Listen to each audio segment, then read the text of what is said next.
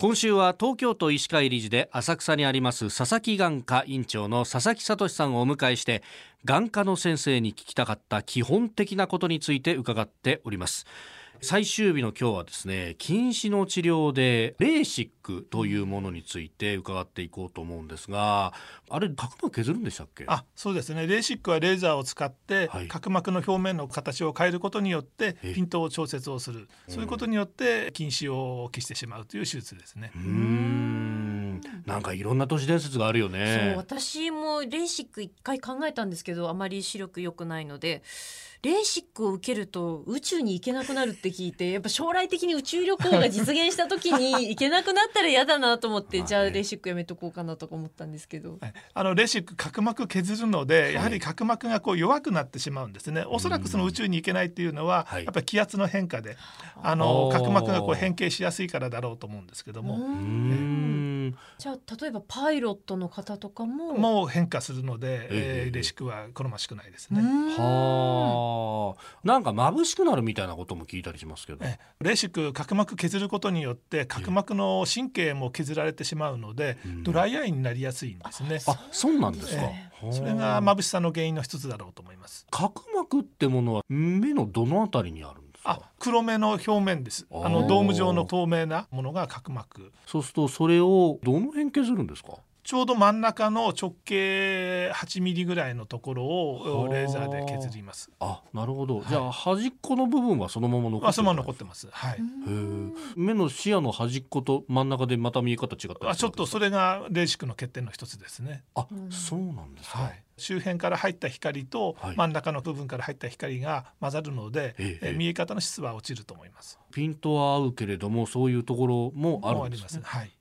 これ似たようなものって今どうなんですかあるんですか、はい、あの最近使われるようになったのが ICL はい ICL 聞いたこあとありのます眼内コンタクトレンズ目の中に埋め込むコンタクトレンズとかあの最近聞くと思うんですけども、ええええねこれがだんだん普及してきてます。はそれもやっぱ手術してやるんですねそうですね白内障の手術の時に眼内レンズっていうのを入れるんですけどもそれとほぼ同じテクニック、同じ機械あを使ってできますは。あえどうなんですか今ある水晶体を取り替えちゃうんですかあ、あの白内障の手術の時にまはあそうするんですけども、取れたん眼内コンタクトレンズの場合は水晶体と茶色目の隙間にレンズを埋め込んでやる方法なんですね。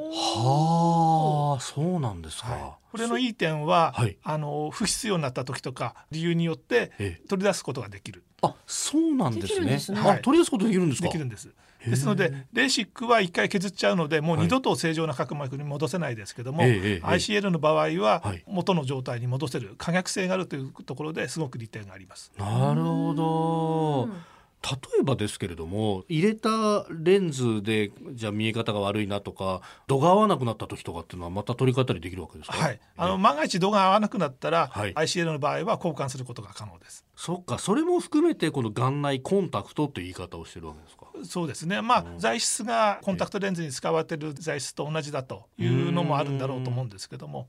あとレンズの持ちっていうのはどのぐらいなんですかこれはあの基本的にはええ人間の寿命よりは長いと考えていいと思います。そうなんですかそうなんですじゃあその度が合わなくならない限りはそのままずっと使い続けられるられるただおそらくは70代ぐらいになると白内障になってきますので、はいその時には ICL を取り出して、ええ白内障の手術をして眼内レンズを埋め込むという形になると思います。あと今週お伺いした老眼はい、あれは眼内レンズをしてても老眼はなりますかなります。老眼用の ICL みたいなのってあったりするんですかそれ結局近眼を残すってことですからあそうそうかかピント調節機能だからまた別のところになっそたうなんんでですすねはいはあピント調節の筋肉を一生懸命維持するみたいなのって今の技術では難しいわけですか老眼になってくる時って水晶体がだんだん硬くなってくるんですよそはれあで老眼って起きてくるんですけどもあそっかそっかえそっか筋肉は逆にその硬くなった水晶体を動かすためにええ筋肉は逆に強くなってるんですね、あそうなんですね、はい、柔らかさを保つような、はいそういう方法が見つからない限りは老眼ってなかなか止まらないなるほど